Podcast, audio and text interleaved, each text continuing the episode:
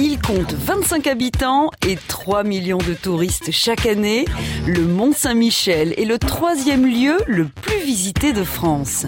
Quand on s'écarte un peu du Mont Saint-Michel, on le découvre un petit peu plus. On se rend compte que c'est pas juste un attrape-touriste. C'est un milieu assez euh, mythique, mystique, mystérieux, naturel.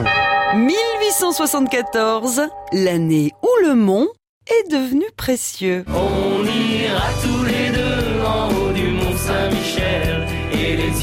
les yeux, on.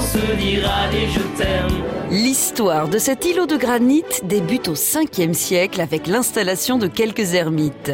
200 ans plus tard, Saint Aubert, évêque d'Avranches, fait élever un oratoire dédié à Saint-Michel et y installe une communauté de chanoines. La réputation du sanctuaire se répand et les pèlerins qui affluent baptisent le lieu Mont Saint-Michel.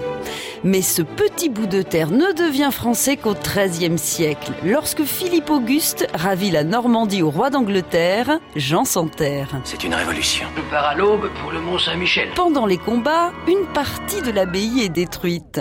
En compensation, Philippe Auguste finance la construction de ce qu'on appelle la merveille. Deux bâtiments de trois étages surplombés d'un cloître et d'un réfectoire. Au nom de Dieu, quelle merveille. Les religieux sont chassés à la Révolution et l'abbaye est transformée en prison jusqu'en 1863.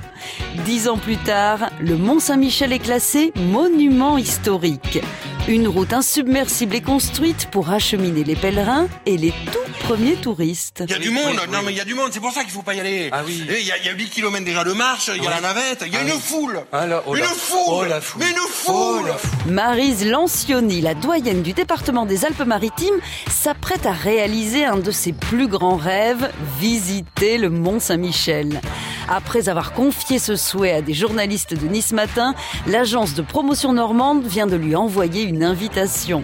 À 111 ans, la doyenne a donc bien raison de continuer à se promettre monts et merveilles. On n'arrête pas le progrès. Au nom de Dieu, quelle merveille. À retrouver sur francebleu.fr.